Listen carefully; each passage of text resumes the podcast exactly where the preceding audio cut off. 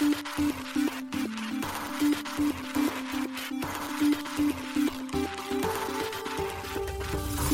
しい経済ニュース。この番組では現当社のメディア新しい経済が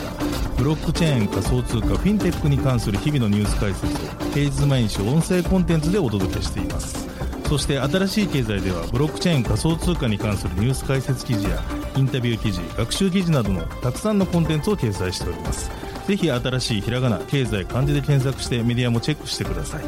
そして LINE 公式アカウントではメディアの更新情報を配信しております。LINE 公式アカウントにもぜひご登録ください。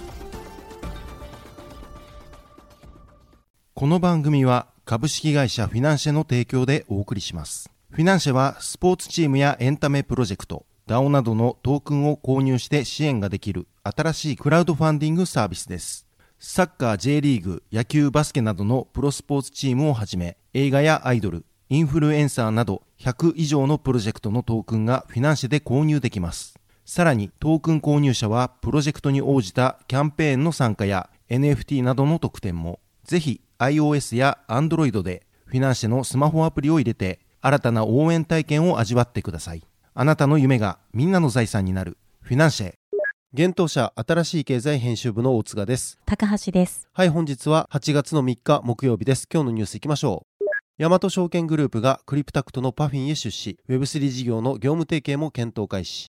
香港発ハッシュキーが個人投資家向けの暗号資産取引所として認可。サム・アルトマンら開発のワールドコイン。企業や政府に ID システムの利用を許可すると発表。ケニア政府安全性の懸念でワールドコインのプロジェクトを一時停止米コインベースがライトニングネットワーク導入化 CEO 言及 SBIVC トレードレバレッジ取引に大追加。丸紅と常陽銀行出資のデジタル証券準備会社子会社新事業活動計画の認定取得。J2 ザスパ草津群馬がフィナンシェでトークン追加発行。ザスパ共創 DAO 発足も。一つ目のニュースは、大和証券グループがクリプタクトのパフィンへ出資というニュースです。大和証券グループ本社と暗号資産の自動損益計算サービス、クリプタクト運営のパフィンが Web3 関連ビジネスにおける事業推進に向けた業務提携の検討開始を8月3日に発表しました。また、業務提携に先行して、大和証券グループ本社はパフィンが実施した第三者割当増資の引き受けも決定したということです。両社による業務提携の検討開始は、大和証券グループ本社の金融ノウハウとパフィンの Web3 に関わる技術力を融合し、それぞれが展開する事業における協業や Web3 領域での事業の共同開発等の連携を進めるべく合意されたということです。提携内容の詳細等については改めて発表があるということです。なお、大和証券グループ本社によるパフィンへの出資額については不明。新しい経済編集部が調達額についてパフィンへ取材したところ、調達額は非公開となります。との回答を得ました。続いてのニュースは香港で初の個人投資家向けの暗号資産取引所としてハッシュキーが認可を受けるというニュースです。ハッシュキーエクスチェンジが香港において初めて個人投資家向けの暗号資産取引所として認可を受けました。同取引所のツイッターアカウントがブルームバーグの報道を引用する形で8月3日に発表しています。ハッシュキーエクスチェンジによると、香港証券先物委員会 SFC からタイプ1証券取引ライセンス及びタイプ7自動取引サービスの提供ライセンスを取得したと報告がされています。この既存ライセンスのアップグレードにより、ハッシュキーエクスチェンジは、機関投資家から個人投資家に事業範囲を拡大することになりました。なお、今回のライセンス取得により、香港 SFC 認可の機関投資家、プロ投資家向けのデジタル資産取引所として運営されていたハッシュキープロはハッシュキーエクスチェンジへ名称変更を行ったようです。香港は暗号資産取引所などの暗号資産サービスプロバイダー VASP に対する新たなライセンス制度を導入する法案を昨年12月7日に可決。これにより個人投資家の暗号資産取引が解禁となりました。なお、同法律は今年6月1日より施行され、ハッシュキーは同日に SFC へ VASP ライセンスを申請していました。なお、ハッシュキーエクスチェンジにおいては BTCUSD、イーサ USD、USDT、USD の3つの取引ペアが取り扱われております。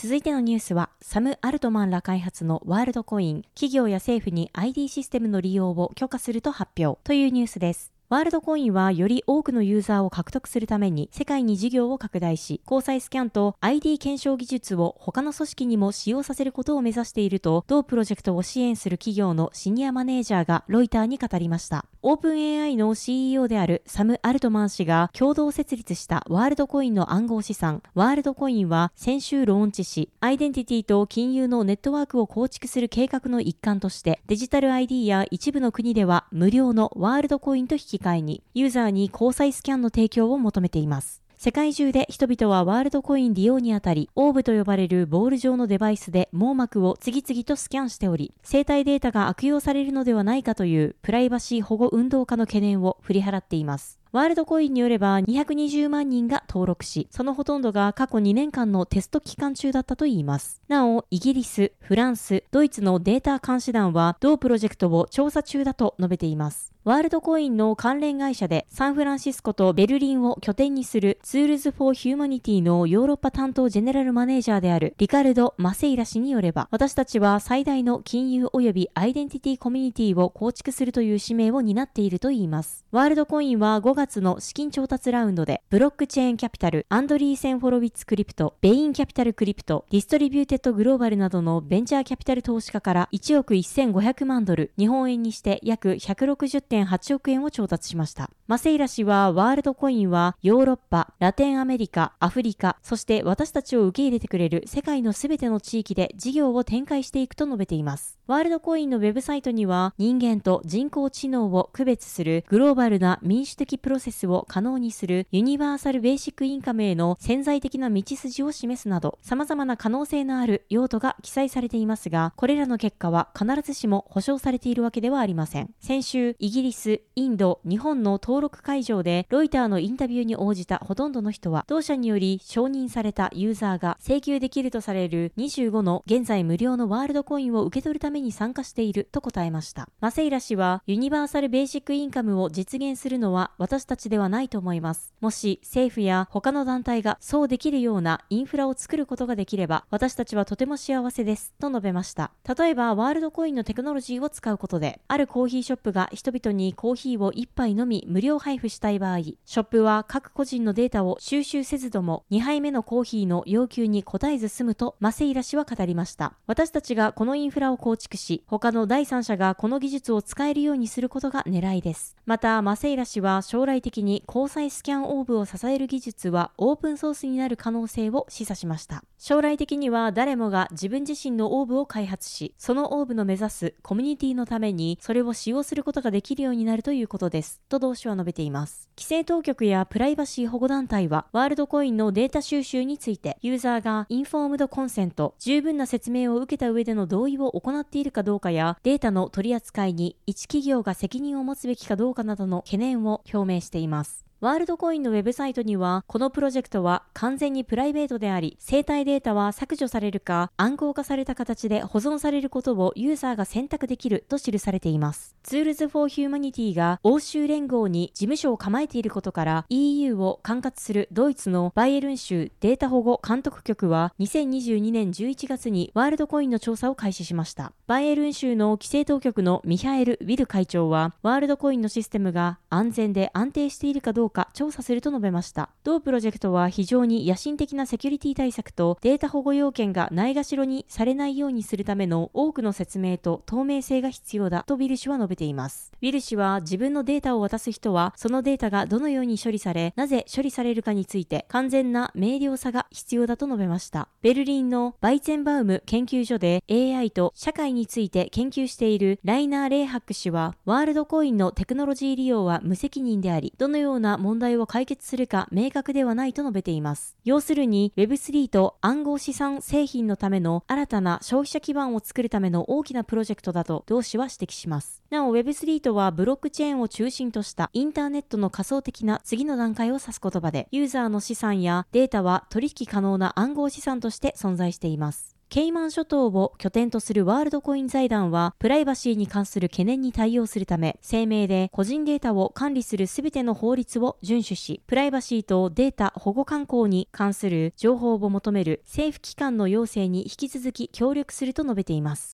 続いてのニュースは、ケニア政府安全性の懸念でワールドコインのプロジェクトを一時停止というニュースです。ケニア内務省が暗号資産プロジェクトのワールドコインの現地での活動を一時停止したと8月2日発表しました。政府機関が公共の安全に対する潜在的なリスクを評価する機関を設けるためです。同プロジェクトは AI チャットボットサービスチャット GPT を提供するオープン AI の CEO であるサム・アルトマン氏によって設立され、先週本格的にスタートしました。ワールドコインはデジタル ID と引き換えに交際スキャンを提供することをユーザーに要求し、一部の国では新たな ID 及びネットワークを構築する計画の一環として、ユーザーは暗号資産ワールドコインを無料で入手できるプロジェクトです。キスレ・金力内装は声明の中で関連する安全保障、金融サービス、データ保護機関は前日の活動の信憑性と合法性を確立するため紹介と調査を開始したと述べています。ケニア通信省とデータ保護委員会事務局によると、ワールドコインの事業に関する予備的な検証の結果、金銭的な検証と引き換えに消費者の同意を得ることは強査に近いという疑念が浮上したといいます。ケイマン諸島を拠点とするワールドコイン財団は、ケニアやその他の地域で実施しているプライバシー対策への理解を深めるために、停止期間を利用して当局と協力すると述べています。ワールドコインは私たちは包括的かつプライバシー保護されたグローバルなデジタル経済への分散型オンランプを提供することを提供することに引き続きコミットしており、現地の規制当局やその他の利害関係者と緊密に協力しながら、ケニアでのサービスを再開することを楽しみにしていますと声明で述べています。近的内装は政府はワールドコインの活動に懸念を抱いており、政府機関はワールドコインが収集したデータをどのように使用するつもりなのかを調査すると述べました。また、ワールドコインの活動に関与する者に対しては、詳細は語らないが、処分が下されるだろうと述べました。地元メディアは8月2日時点で35万人以上のケニア人がワールドコインに登録し、約7000ケニアシリング、日本円で約7040円相当のワールドコインを無料で入手したと報じています。このプロジェクトが開始されて以来、ケニア、ドイツ、スペイン、フランスを含む世界中の人々がオーブと呼ばれるボール状のデバイスで網膜をスキャンしてもらおうと登録サイトに殺到しています。なお、このプロジェクトは英国、ドイツ、フランスでも注目されています。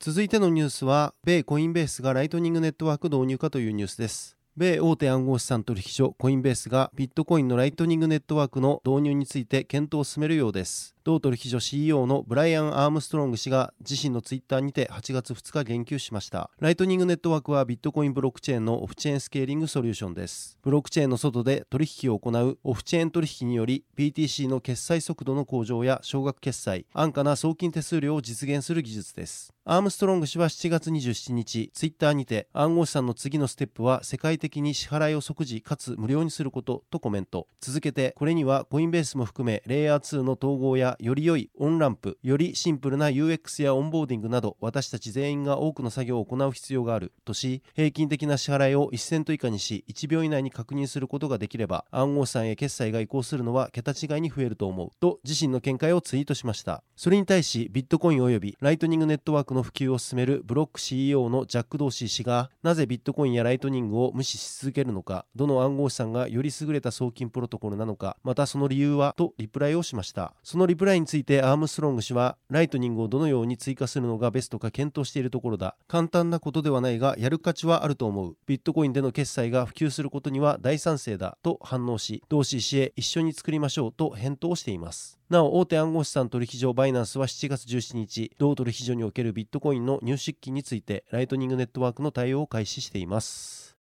続いてのニュースは SBIVC トレード、レバレッジ取引に大追加というニュースです。国内暗号資産取引所 SBIVC トレード提供のレバレッジ取引に暗号資産代が追加されたことが8月2日発表されました。DAI はメーカー DAO が発行するイーサリアムベースのステーブルコインです。暗号資産を担保として米ドルにソフトペックされています。同サービスにおける DAI の取扱単位は1台で、予備値単位は0.001台となっています。また、最小発注数量は10台で、最大発注数量は20万台、縦玉保有上限は200万台とのことです。なお、レバレッジ倍率上限は個人、法人ともに2倍。ただし、法人のレバレッジ倍数の上限は銘柄によって異なっています。第追加により、同取引所が提供するレバレッジ取引の取扱い暗号資産は合計で8銘柄になったとのことです。第のほか、ビットコイン、イーサリアム、リップル、ライトコイン、ビットコインキャッシュ、チェーンリンク、ポルカドットが取り扱われています。今後も順次取扱い銘柄は拡大される予定とのことです。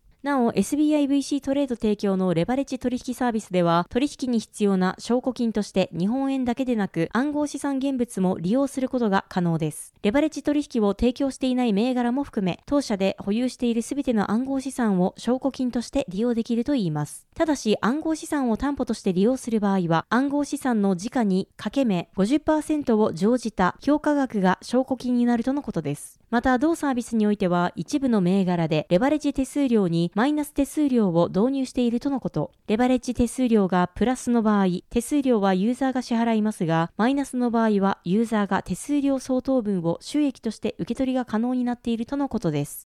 続いてのニュースはオーナーシップ社が新事業活動計画の認定取得というニュースです。デジタル証券準備株式会社 DS 社のシステム子会社であるオーナーシップ OS 社がブロックチェーン技術を活用した新事業活動計画の認定取得を8月1日発表しました。この新事業活動計画は債権譲渡特例に関わるものということです。従来において匿名組合出資持ち分をトークン化したセキュリティトークンの投資家間売買に関わる第三者対抗要件を具備するためには内容証明郵便などの確定日付のある証書による通知等を行う必要がありますが今回の認定取得によって情報システム経由での通知等を確定日付のある証書による通知等とみなす特例が受けられるようになったといいます。この特例により OS 社は匿名組合セキュリティトークンの発行保管販売二次流通に至るまでの全ての手続きを同社が独自開発したセキュリティトークン売買プラットフォームオーナーシップ上でデジタル完結できるようになったということです。なお匿名組合出資持ち分は匿名組合契約に基づいて行う投資及びその金額のことです。匿名組合契約とは、匿名組合員出資者が営業者に出資をし、その経営の一切を営業者に任せ、出資した事業から利益が生じると、組合員はその利益配分が受け取れる契約です。DS 社及び OS 社提供予定の匿名組合出資持ち分を ST 化したプロ向け不動産 STO ファンドの蘇生は日本初の取り組みになるということです。発表によると両社は匿名組合出資について不動産等の資産流動化のベストプラティクスと述べています。そのため、匿名組合出資を活用したスキームに基づく匿名組合セキュリティトークンの発行、保管、販売、二次流通のデジタル完結は、セキュリティトークンのあるべき姿だと説明されています。DS 社及び OS 社は、国内初のセキュリティトークンマーケットプレイスの創出を目指すということです。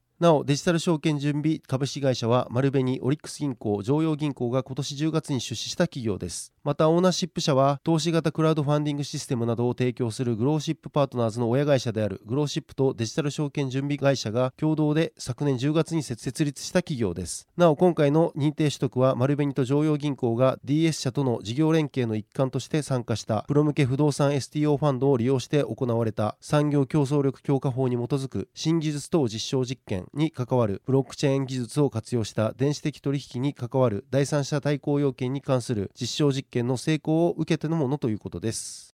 続いてのニュースは J2 ザスパ草津群馬がフィナンシェでトークン追加発行ザスパ共創 DAO 発足もというニュースです。トークン発行型クラウドファンディングサービスフィナンシェ運営のフィナンシェがサッカークラブザスパ草津群馬によるザスパ競争 DAO の発足と同クラブのトークン追加発行及び販売を8月2日発表しました。ザスパ草津群馬は J2 所属のプロサッカークラブで2021年6月にフィナンシェにてコミュニティトークンザスパトークンを発行していました。今回同クラブが発足したザスパ競争 DAO ではザスパ草津群馬をハブとした地域交流の場作りやオール群馬プロジェクトをはじめとした様々な活動をしていくことで、群馬県が抱ええる人口減少や高齢化といった深刻な社会課題解決の一助になることを目指しているとのことです。トークン購入者の特典として、コミュニティ運営の一部に携われる投票企画への参加や、参加型イベントへの招待、特典抽選への応募などの権利が得られます。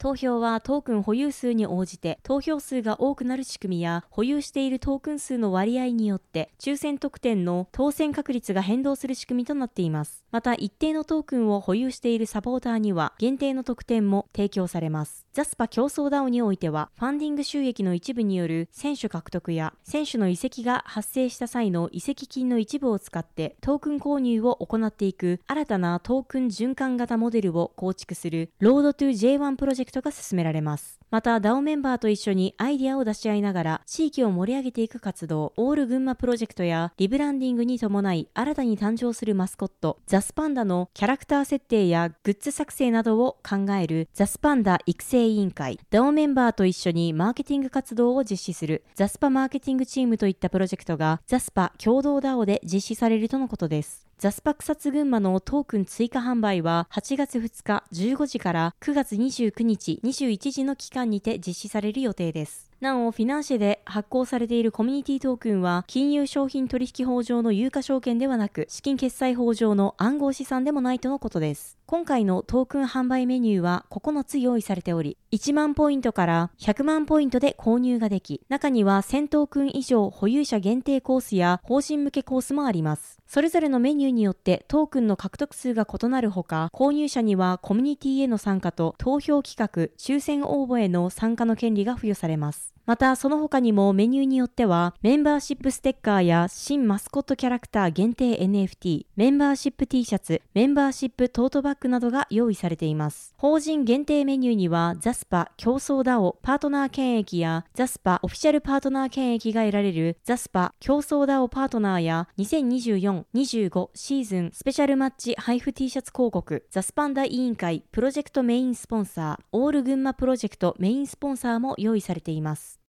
はい、本日のニュースは以上となります。このように私たち、新しい経済編集部では、ブロックチェーン暗号資産に関するニュースを平日毎日ラジオで配信をしております。本日ご紹介したニュースはすべてサイトの方に上がっております。ぜひサイトの方も見に来てください。新しいひらがな、経済漢字で検索して見に来ていただければと思います。それでは本日はありがとうございました。ありがとうございました。